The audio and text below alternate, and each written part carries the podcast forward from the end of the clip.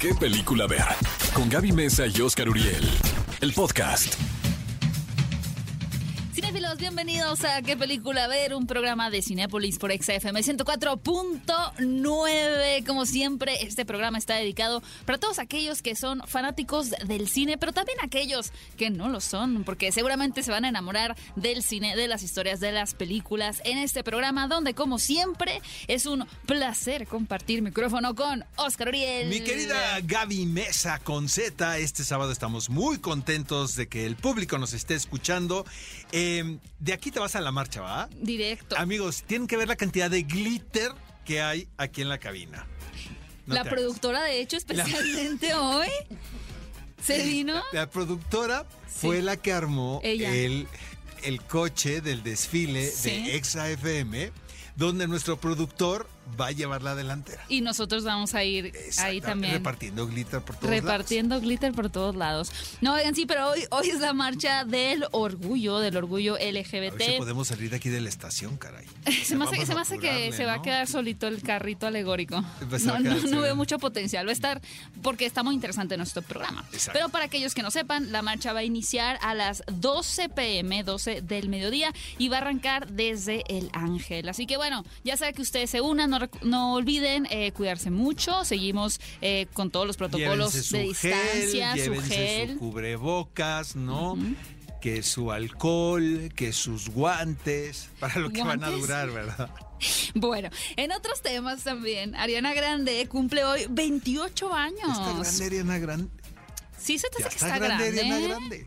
La verdad a mí me encanta, lo debo de Se me, confesar. hace más, se me hace muy joven aún. Pues yo me tengo que echar porras porque si no... Exacto. Es una buena idea. Oigan, pues finalmente este fin de semana llega a la cartelera de Cinépolis y vamos a hablar eh, durante el programa de esa película llamada Rápidos y Furiosos 9 o F9, porque el título original ya en Estados Unidos es como F9, la saga de Rápidos y Furiosos. Es que esto ya se convirtió Ya la vimos también. en algo muy extremo, ¿no? ya podemos hablar, ¿no? Al respecto, Ya porque podemos tanto hablar. Gaby como un servidor ya vimos la película. Vamos a tener entrevistas exclusivas con Jordana Brewster, quien ha estado desde el principio de la saga.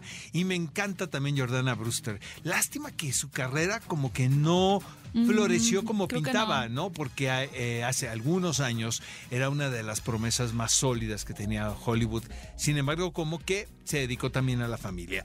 Y el señor Vin Diesel, por supuesto, quien es protagonista de esta franquicia, podemos decir. ¿Tú cuántas películas más le das a Rápidos y Furiosos? Pues según esto va a tener dos más. Ajá. Y de, de hecho, Jordana Brewster, que se lo vamos a comentar en las noticias, Ajá. dice quién es el director que le debe dar fin a la película. Exactamente. Vamos a ver si ustedes también están o no de acuerdo. Y estén muy pendientes también porque tenemos un regalo exclusivo para ustedes que les vamos a contar cómo pueden llevarse este, este regalo que todavía no vamos a revelar de qué se trata, pero quédense con nosotros porque les vamos a contar cómo hacerlo. Oigan, y el clásico de la semana, si quieren llorar a gusto y sabroso. No, pero llorar de minuto uno a último Es que, es que tomó, película. ¿Qué tomó por sorpresa a mi querida Gaby Mesa Sí. con Z. Yo ya había visto la película, amigos, de la cual vamos a hablar.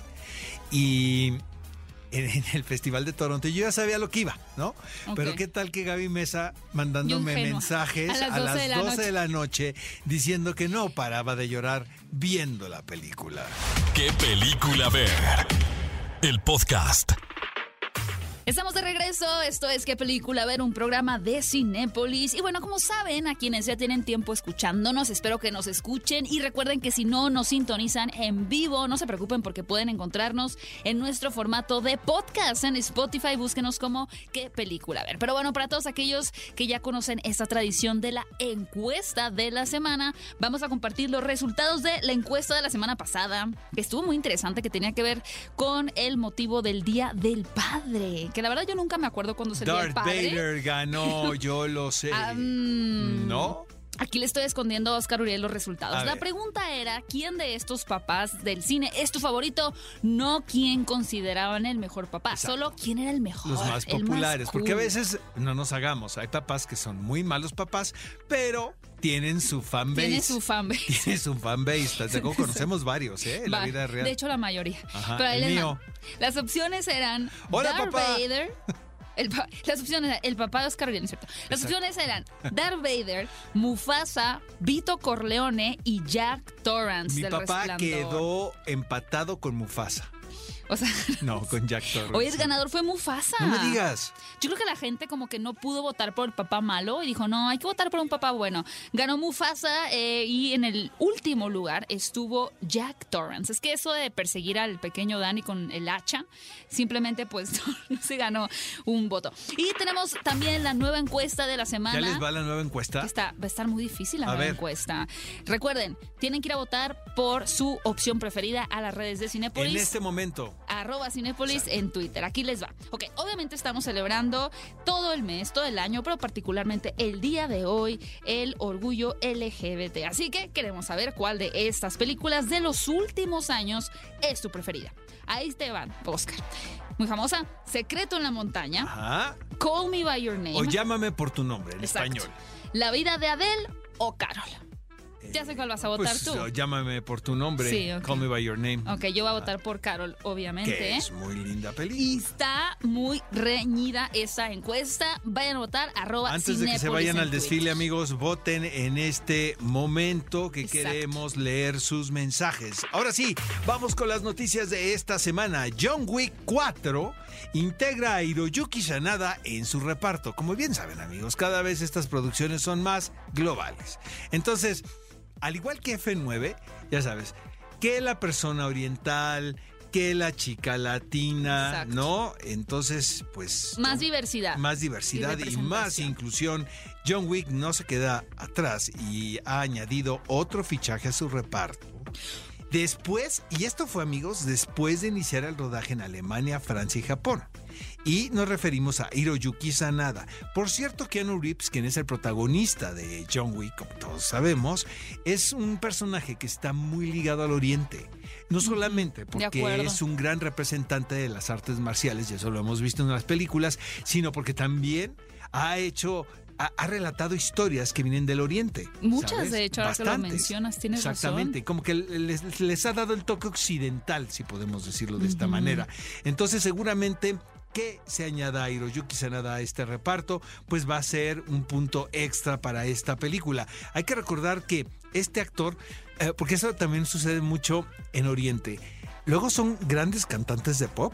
Y también son actores. Sí. Y no solamente son buenos intérpretes, sino también grandes intérpretes en la actuación. Parece ser que es Hiroyuki Sanada un caso más de esto.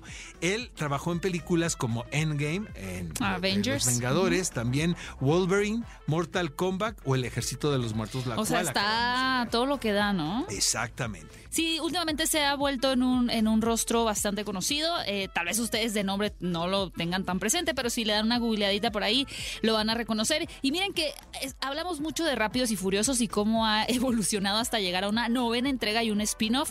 Pero John Wick, ahí la lleva, ¿eh? Yo siento que la cuarta no va a ser la última y cada vez nuestro querido mercenario se va volviendo más indestructible. Oigan, por cierto, amigos, que Hiroyuki Sanada tiene en espera el estreno de también lo que podría ser una de las grandes producciones en el año que es Bullet Train, esta Wow, película protagonizada sí. por Brad Pitt. Este título llegará en la primavera del 2022.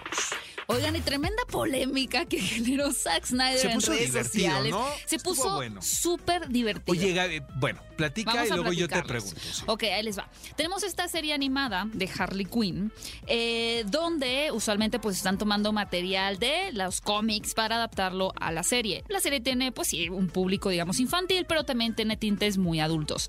Resulta que en entrevista con los creadores de esta serie dijeron que si bien al momento de estar adaptando los cómics a eh, la animación se pueden tomar muchas libertades y que pueden incluir muchas cosas que no se puede hacer en, un live action, tienen sus límites. No hay cosas que ellos dicen, ok, esto aquí ya sería demasiado, no lo podemos incorporar.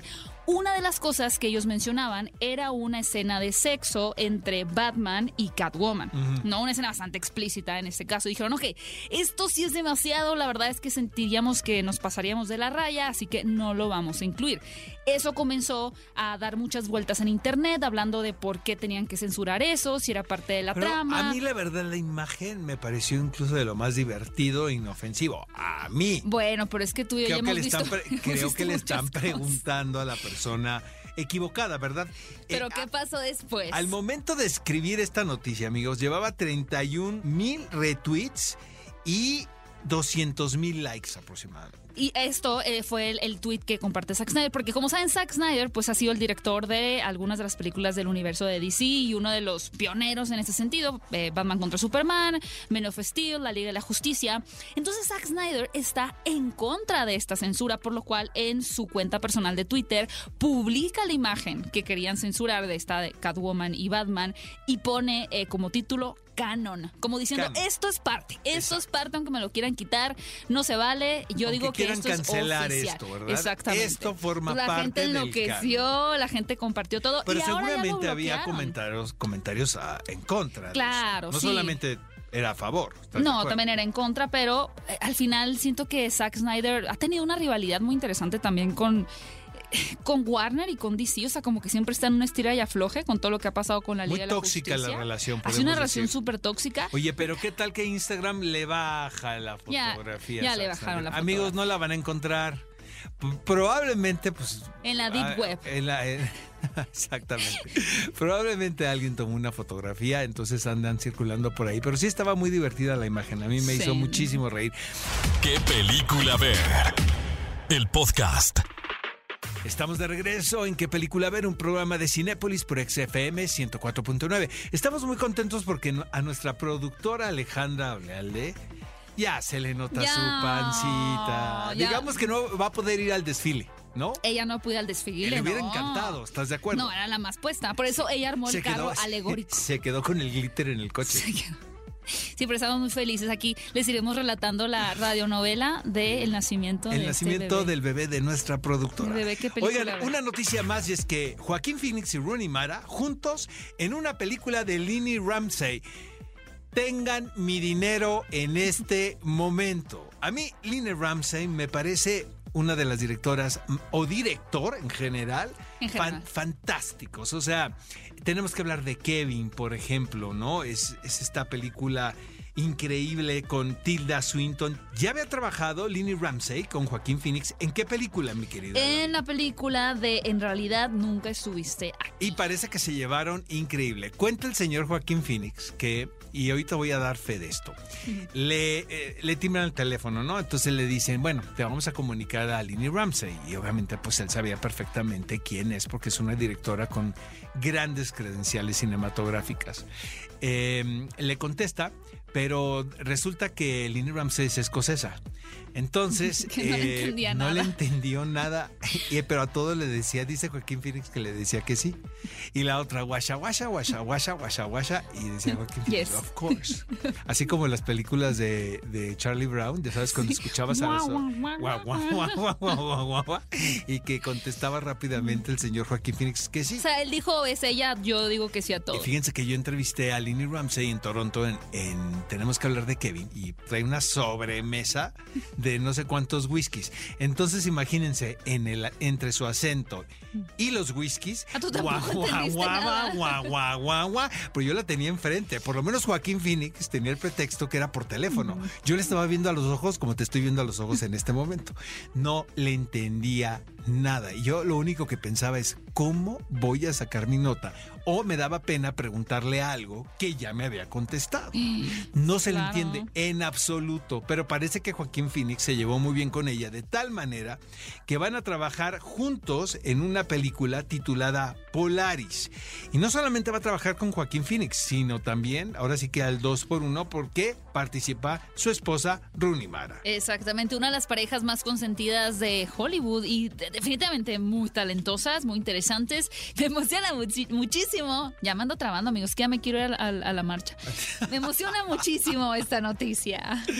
Es que vas vestida de Donna Summer, ¿verdad? Es que aquí trae el afro, amigos. Si vieran la peluca de Donna Summer que trae mi querida Gaby En lo que Mesa, serían. En lo que serían en este momento. Amigos, esto ahora sí que, eh, señor productor, música de funeral. Dramático. No habrá película de antes de. Antes del amanecer, Del atardecer. antes del atardecer y, Y de la antes de la medianoche. Que son las veces que tengo depresión en el día, ¿no? Ibas a tener la oportunidad de tener más depresión si hubiera habido una cuarta Ya no se de la que te salvaste, ¿no? Bueno, todos los que los que crecimos nuestro gusto cinematográfico viendo estas películas de Richard Linklater, pues obviamente nos emociona muchísimo cuando alguien suelta un rumor de que viene otra película de esta trilogía que es hermosísima. Es. No quiero hacer un comercial porque luego me lo cobran aquí los productores, pero hay una edición de, de caja de Criterion Mm, que para quienes les gustan estas películas es realmente ¿Y te un- gustó Boyhood? me encanta, pero, pre- pero prefiero mucho. más la trilogía, honestamente. Bueno, es Ethan Hawke y Julie Delpy, quienes al paso de los años han contado esta historia de amor y de desencuentros también, eh, reflejando el pensamiento de la generación X, de la generación que ahora tiene finales de los cuarenta y tantos, principios de los cincuenta y tantos. Entonces, el año pasado salió el rumor por ahí, creo de la misma Julie Delpy, de que le habían ofrecido una cuarta. O sea que sí existe el guion de la cuarta, Mm, leyenda urbana. por ahí está. Pero acaba de declarar hace unos días, y casi me da diabetes, amigos, que no va a haber una cuarta película. Pum, pum, pum. Porque, ahora sí, guau, guau, Guau, guau, guau, guau, como Lini Ramsey, guau, guau, guau, guau. Porque no le gustó el guion y está muy Ah. decepcionada de la industria cinematográfica. Dice esto Julie Delpy. En este momento de mi vida, he pensado mucho que hubiese sido un gran médico. Ella. Ella. Ok. Dice, de esos médicos que si te dicen tres síntomas, inmediatamente saben ¿Qué enfermedad padeces. Dice, pero me gusta contar historias. Mm, Y no, y es, esto es más grande que yo.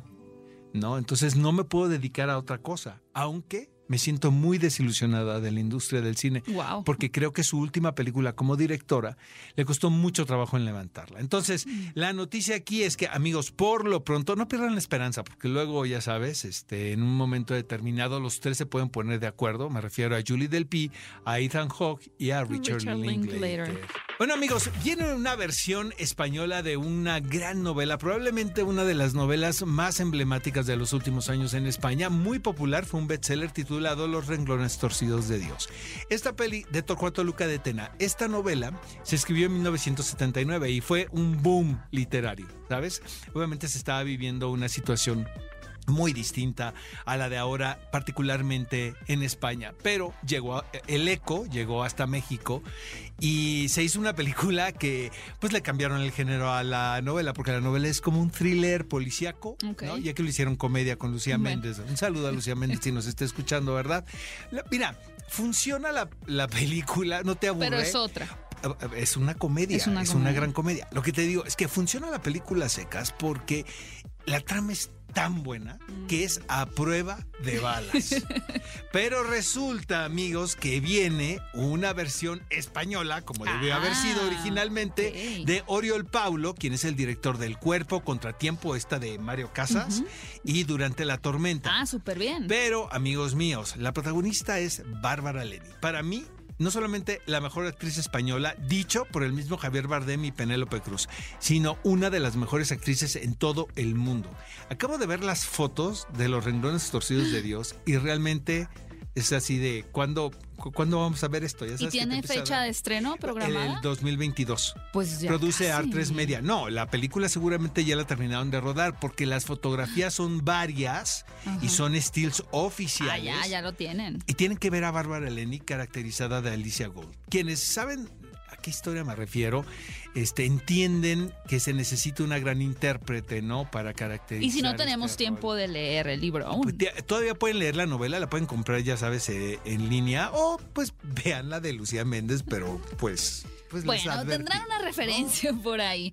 Cinéfilos, les recuerdo que vayan a votar a la encuesta de la semana, las redes de Cinépolis, arroba Cinépolis en Twitter, por supuesto que tiene que ver con el fin de semana del orgullo LGBT y queremos conocer cuál de estas películas es tu favorita, esa que tú dijiste, de verdad me encantó esta cinta. Las opciones que tienes para votar son El secreto en la montaña, Llámame por tu nombre o Call Me By Your Name, La vida de Adele o finalmente Carol con Rooney Mara y Kate Blanchett. Ven a votar a las redes de Cinepolis y la semana siguiente les vamos a compartir los resultados.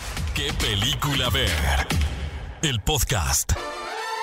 Estamos de regreso en ¿Qué película ver? Gracias por sintonizarnos a todos los amantes del cine y también todos aquellos que quieren saber qué llega este fin de semana a la cartelera. Oigan, también les quiero recordar que pueden encontrar este programa en formato de podcast por si quieren estar súper actualizados con todas las noticias de cine, las entrevistas y demás. Nuestro podcast es ¿Qué película ver? Lo pueden encontrar en Spotify y en iTunes. Y tenemos una súper entrevista eh, que tuvimos la oportunidad de hacer en exclusiva con Salma ¿Cómo gustado ese podcast, la verdad? Es Creo que, que, es uno oye, de los favoritos de todos. Lo nos peló Salma. Una y otra vez. Pues te peló, peló. a ti, la verdad. No, no me quieras dar a mí todo el crédito. No, no, no, Dijo, de dijimos qué película ver y dijo sí. Sí, quiero hablar, quiero hablar con Gaby. Dijo, no, Oscar, ya me lo sé, qué hueva. Así dijo. Pues que ustedes ya se conocen de toda la vida.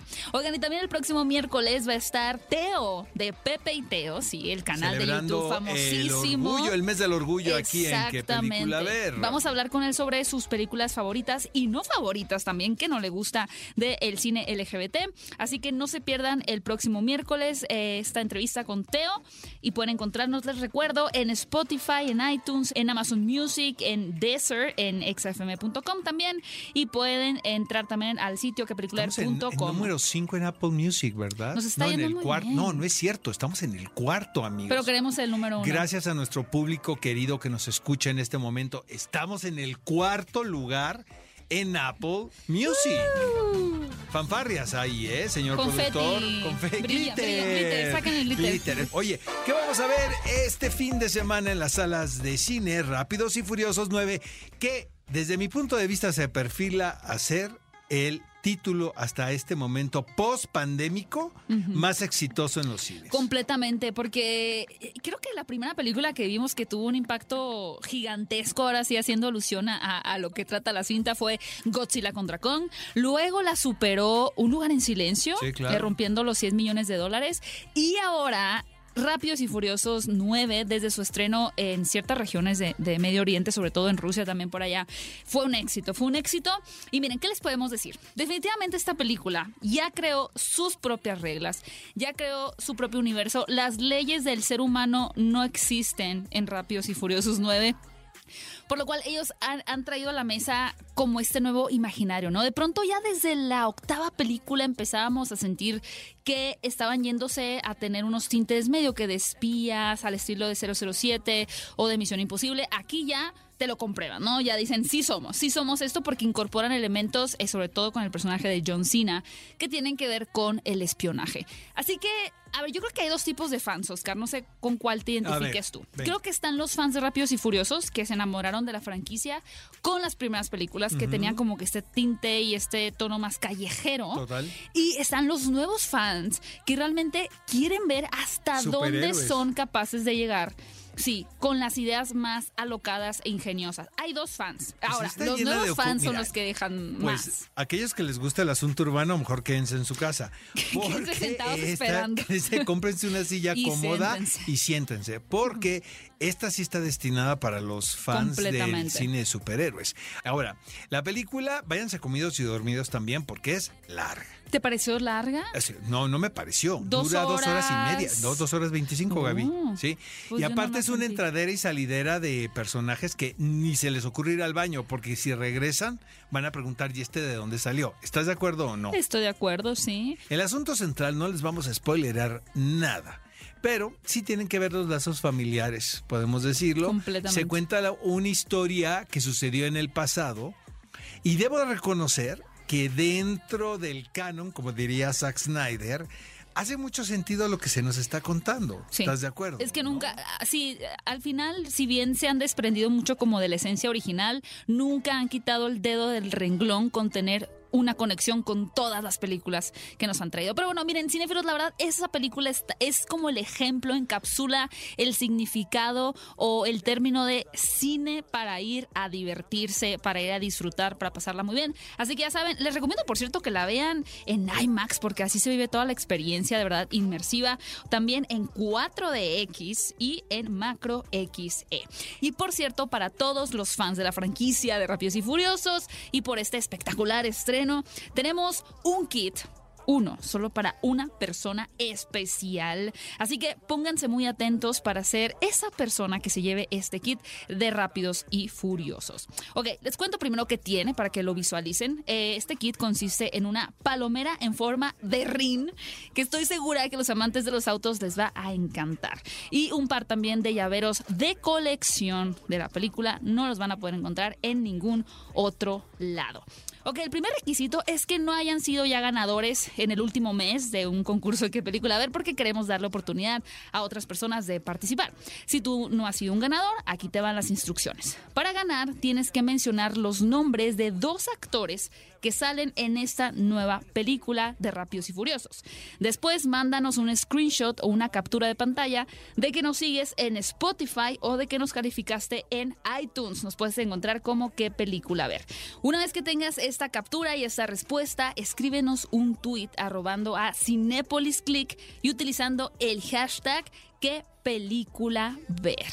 Muy sencillos pasos, screenshot de que nos sigues, respuesta de dos personajes en esta nueva película, hashtag que película ver, arroba Cinepolis Click. Recuerda, solamente tenemos uno de estos kits, así que esperemos que tú seas el ganador. Amigos, y tenemos dos opciones más en salas cinematográficas y son de los que van a ir al desfile dentro del programa Pride que presenta las salas de arte de Cinépolis. La primera es Matías y Maxim. Esta película, amigos, se estrenó en eh, la pasada edición, no, la, no obviamente la presencial, me refiero al Festival de Cine de Cannes. Es dirigida por Javier Dolan, quien es un muy, muy joven realizador, consentido de los organizadores del Festival de Cannes, quebecois, él, y que tiene un estilo muy particular de hacer cine. Hay gente que lo idolatra y hay gente que lo detesta, pero pues es el cine de Javier Dolan. Y Matías y Maxim cuenta la historia de este par de amigos que por una casualidad, realmente un mero accidente, tienen que participar en una película estudiantil, ¿no? O sea, los utilizan a ellos de actores. Clásico. Lo clásico, de a ver, esos dos que están ahí, ¿verdad? Pero resulta que estaban en una fiesta y, este, y los demás amigos, pues como que los animan a que participen en esta película. Y resulta que ellos aceptan, pero nunca leen el guion, como suele pasar con muchos actores, ¿verdad? Y resulta que el guion les marca que tienen que darse un beso. Y los dos son aparentemente heterosexuales. Entonces, ¿qué sucede después de eso? Porque es como abres la caja de Pandora. Un acto circunstancial puede provocar consecuencias como las que vemos en Matías y Maxim, que tiene que ver em, con encontrar tu camino, ¿sabes? Y, y, buscar realmente qué es lo que te gusta o no te gusta. ¿no? Lejos, lejos de las etiquetas, la verdad, porque aquí no tiene nada que ver eso, sino que, bueno, uno, uno sí, ¿no? De los dos personajes. Sí influye la sociedad, digamos, pero más que nada es qué me está pasando a mí como persona después de lo que acabo de vivir. O algo que era simplemente ficción. ¿Estás de acuerdo? Qué fuerte, sí. Exacto. Entonces ese, ese, ese es el conflicto de Matías y Maxim, una película que pueden ver en salas de arte. Y Tinta Bruta también.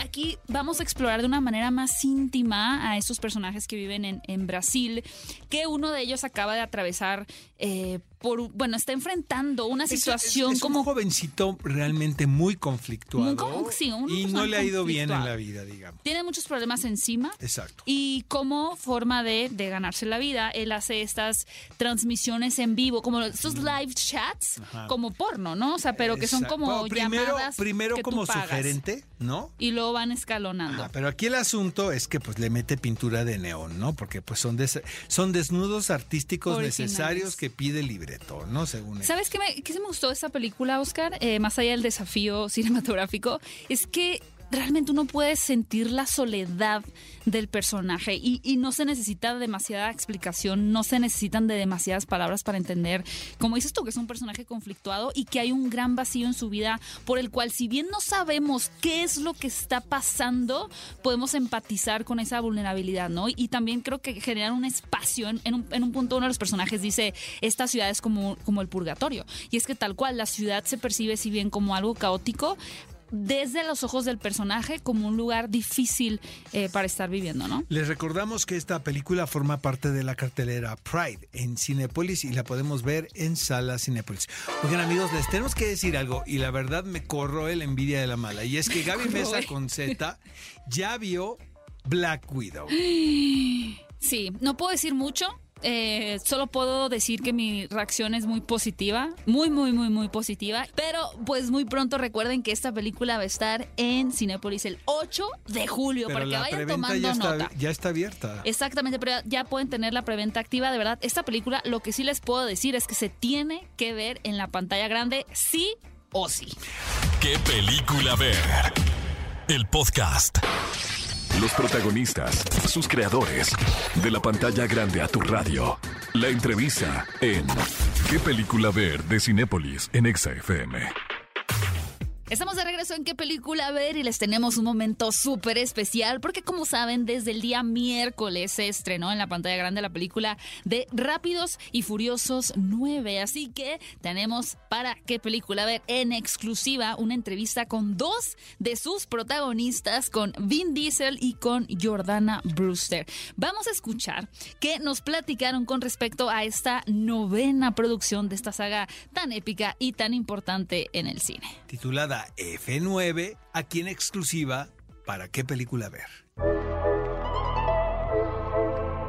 Jordana, I don't know if you have seen yourself recently. No sé si te has visto recientemente en la primera película de Rápidos y Furiosos, pero han pasado 20 años y me gustaría saber si hay algo que hubieras hecho de manera diferente y cuáles son las cosas que más atesoras. So, what would I have done differently? I would have gone out with the cast more. ¿Qué hubiera hecho de otra manera? Habría salido más con el elenco. Creo que era tan cuadrada en el pasado y siempre era de que iba a dormirme temprano para recuperar mi belleza, despertar temprano, ir al set, aprenderme mis líneas y no me estaba divirtiendo para nada. Y ahora mirando hacia atrás digo, debí de haber salido más y divertirme con Paul, Vin y Michelle. Eso es lo que hubiera hecho. ¿Y qué es lo que más atesoro? Esta franquicia en sí misma es lo que más atesoro, porque ha pasado por muchas fases, fases de la vida junto con mis compañeros de reparto y las relaciones que formé con todos, incluidos Vin, Michelle y Justin. Así que todo ha sido un regalo enorme. Vin Diesel, the first thing I have to tell you is Lo congratulations. primero que tengo que decirte es que felicitaciones por los 20 años de Rápidos y Furiosos. Suena fácil decir, pero wow, Dios mío. I am I'm I'm feeling the same thing you are. Oh my god. Estoy sintiendo lo mismo que tú. How are we here two decades? ¿Cómo estamos aquí dos décadas después? Sí, me siento exactamente igual que tú. Exactly, yeah, I, I get goosebumps. Se me pone la piel de gallina por tu Your reacción. Me reaction. too. A mí también. And I want to ask you Y about quiero preguntarte sobre eso. ¿Hay algo que hubieras hecho de otra manera? It's a, it's it's not just a question for me, it's a question for all of us. No es solo una pregunta para mí, es una pregunta para todos. Supongo que es algo que todos nos preguntamos alguna vez. Y creo que eso te hace ser un ser humano. Creo que todos nos preguntamos si hubiéramos hecho algo diferente. ¿Podría haber hecho esto de otra manera? Part of the reason why I love being Parte de la razón por la que amo hacer películas es porque es un arte imperfecto. Pero hay una parte de mí que es perfeccionista. Así que hay una búsqueda por la perfección, sabiendo que la película nunca será realmente perfecta.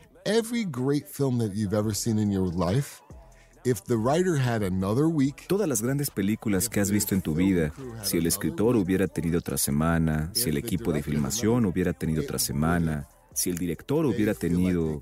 Ellos sienten que hubieran podido agregar más. So, in that respect, um, I, on one level, Entonces, en ese sentido, en un nivel siempre veo un margen de mejora. De hecho, una de mis cosas favoritas de ir a los estrenos de Rápidos y Furiosos durante estos últimos 20 años, siempre con Pablo, como yo le digo a Paul Walker, a mi lado, es que cuando salimos del cine, Pablo siempre se volvía hacia mí y me decía, ¿sabes, Kevin? Y salíamos del cine con el público gritando y aplaudiendo de pie. Siempre íbamos a un lugar pequeño y tranquilo. Y él decía, Vin, the best one is still in can. la mejor película todavía está en la lata. That, in some ways, is my truth. Uh, and at the same Así que eso de alguna manera es mi verdad. Y al mismo tiempo, cuando miras la vida y a medida que envejeces, miras tu pasado y te das cuenta de que todo ha sido un proceso que te ha llevado a donde estás hoy. Todo era necesario para todos nosotros. Los contratiempos, los roles que no obtuvimos. A veces cuando intentabas hacer una película y la tuvieron que mover de fecha o simplemente como este ejemplo perfecto de que Rápidos y Furiosos 9 tuvo que haber estrenado hace un año e hicimos el lanzamiento del tráiler en Miami y rompió todos los récords para un tráiler. Se suponía que la película estaría en mayo del año pasado y luego sucedió lo que ya sabemos. Y tuvimos que empujarlo para más allá de un año. Pero ahora lo miro y digo, wow. ¿Quieres decirme que Rápidos y Furiosos 9 is going to iba a estrenar de manera valiente y permitirnos como sociedad regresar a la experiencia de verla en un cine? A theatrical experience we don't realize how much we missed as we were watching movies on our phone. Una experiencia que nos dimos cuenta de cuánto extrañábamos mientras veíamos películas en nuestro teléfono o en un sofá. Ahora podemos volver con la sociedad, con la gente, porque nosotros como personas amamos a la gente. Así que ahora nos divertimos entre la multitud y como una sola audiencia. Mi punto es que estaba molesto porque teníamos que mover la película. Y sin embargo ahora, incluso eso tiene sentido porque cuando pensamos que tener una audiencia en el cine sería parte de ese placer que ahora ya podemos volver a disfrutar en este 2021.